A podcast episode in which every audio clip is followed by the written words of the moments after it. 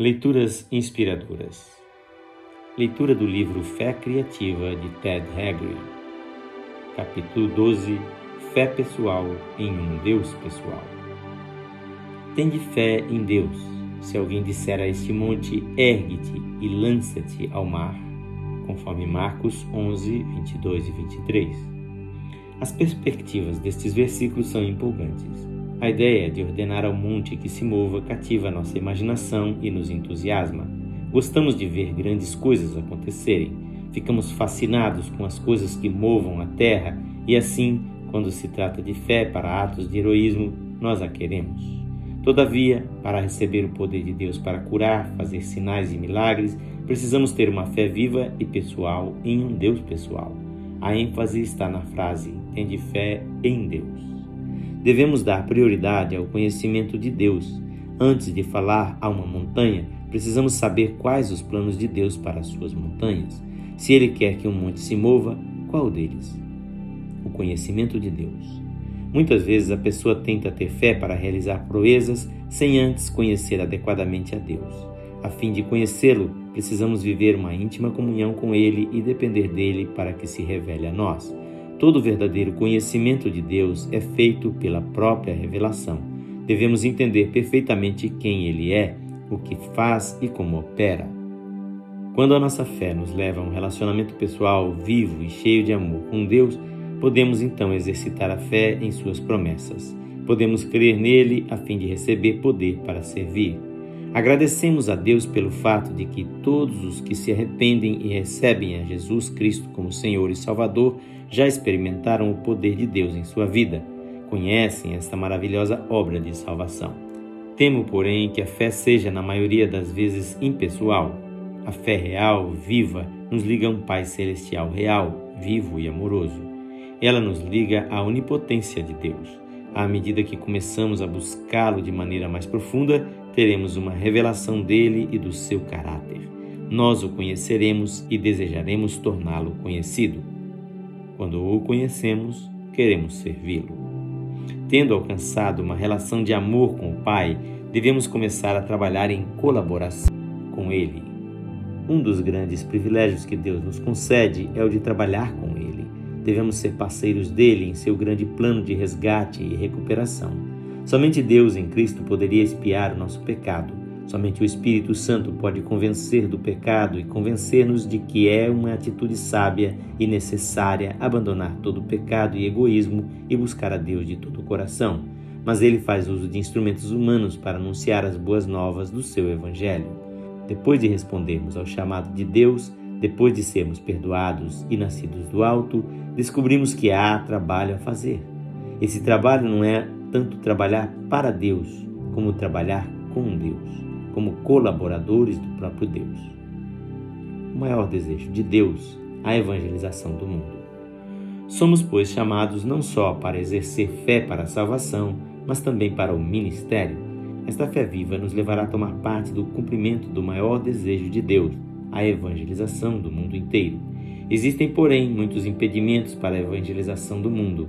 Por exemplo, a inércia da igreja, a complacência dos seus membros, a falta de um desafio e visão reais quanto à nossa responsabilidade como filhos de Deus, as portas fechadas de alguns países, a falta de dinheiro, a falta de obreiros e as falsas religiões, para só nomear alguns. Mas, em Marcos 11, Cristo ensina que qualquer dificuldade pode ser arrancada e lançada ao mar. Se alguém disser a este monte, ergue-te e lança-te no mar, e não duvidar no seu coração, mas crer que se fará o que diz, assim será com ele. Essas palavras relativas às montanhas são também encontradas em Lucas e Mateus. Todavia, nesses dois outros evangelhos, nós as encontramos em um contexto diferente. Concluímos, portanto, que Jesus repetiu essas frases várias vezes. A fé em Deus removerá montanhas. Temos fé para remover as montanhas das dificuldades, fé para remover o que quer que impeça o caminho do desejo de Deus, a evangelização do mundo? Cada nação, cada tribo, cada língua, cada povo deve ser evangelizado, e quando falamos de evangelização, não indicamos com isso uma proclamação geral do evangelho em cada país. O evangelho deve ser proclamado em fé, esperando resultados. Não basta ter uma lâmpada aqui e outra ali e centenas de quilômetros adiante outra lâmpada. Devemos levar a luz do Evangelho para onde cada ser humano neste mundo possa vê-la e ouvi-la. Devemos pôr diante de cada pessoa na face da terra as boas novas da salvação, da pena do pecado e a libertação do poder do pecado. Podemos fazer isso se tivermos aquele desejo ardente e fé em Deus Devemos crer que Deus realmente queria dizer o que disse quando nos ordenou que pregássemos o Evangelho em todo o mundo e a toda criatura. Nos dias de hoje, são necessárias cerca de 5 a 10 mil pessoas que professem crer para enviar e manter um missionário no exterior. Evidentemente, algo está errado. Nós, como líderes cristãos, devemos aceitar a responsabilidade por esse fracasso. Não soubemos apresentar adequadamente nem os privilégios, nem as responsabilidades que cabem aos filhos de Deus. Quanto mais conhecimento tivermos, tanto maiores as nossas realizações. Poucas pessoas conhecem a extensão dos privilégios que Cristo põe à nossa disposição a fim de nos levar à vitória em toda situação. Poucos conhecem as possibilidades da graça e do poder de Deus de que dispomos mediante a oração de fé. Jesus disse que poderíamos mover montanhas, e não apenas pedir que elas fossem removidas, mas, se reconhecermos nossa autoridade apoiada na união com Jesus Cristo, poderemos dizer a esta montanha: arranca-te, e ela terá de sair. Antes de Jesus deixar esta terra, ele preparou os discípulos para duas coisas: para sua partida, mediante a crucificação, ressurreição e ascensão, e para a vinda do Espírito Santo. Os capítulos 14, 15 e 16 de João prometem resultados quase incríveis para a oração dirigida pelo Espírito em nome de Jesus Cristo, com base em nossa união com Ele.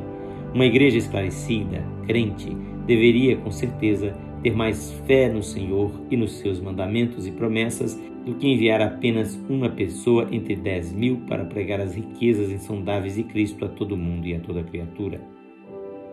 A fé mental é morta. Precisamos mais do que fé intelectual e mentes iluminadas, esclarecidas. A fé mental não passa de assentimento mental, conhecer a respeito de Deus e dos seus caminhos.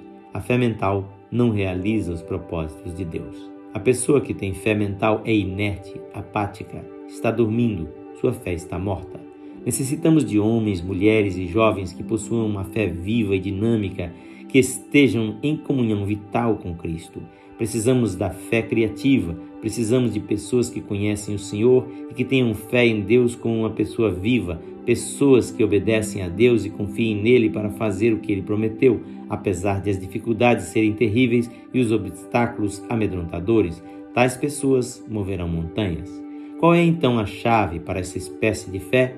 Tudo quanto desejares ao orar, crede que recebestes e recebereis. Marcos 11, 24. O que desejamos? Estamos satisfeitos em ver a igreja em uma situação de crescimento e morte lentos? Estamos satisfeitos com as coisas como elas são? Estamos satisfeitos com a ideia de que são necessários quase 10 mil cristãos para enviar e manter um só missionário? Se podemos aceitar essa situação, não desejamos, na verdade, a fé que move montanhas. Muitos de nós têm desejos pessoais, mas o que dizer do grande plano de Deus? e os seus planos de resgate, recuperação, libertação e restauração do homem decaído. Precisamos abrir a mente e o coração à sondagem do Espírito Santo. Precisamos permitir que ele nos revele exatamente o que somos e onde nos enquadramos no seu plano. Precisamos abrir a mente e o coração à sua palavra, até que ela crie em nós o desejo de ver Deus operando estimulando a sua igreja a fim de que ela aceite tanto os privilégios como as responsabilidades que são nossas como filhos de Deus e membros do seu reino. Quando começarmos a desejar o que Deus deseja, orar por aquilo que está no coração de Deus, chegaremos ao ponto em que poderemos passar a exercitar a fé criativa, a fé para ver realizada a obra do Senhor. Possa Deus ajudar-nos a levar o mundo aos pés de Jesus. Amém. Epílogo Esperamos estimular você a crer em Deus para alcançar novas e maiores coisas. Procure planejar a sua vida no sentido de alcançar mais fé e realizações específicas. Deste modo, terminamos a leitura do livro A Fé Criativa, de Ted Haggard. Quem fez esta leitura é o seu amigo Pastor Edson Grando. Que o Senhor Jesus abençoe ricamente a sua vida e encha o seu coração de fé.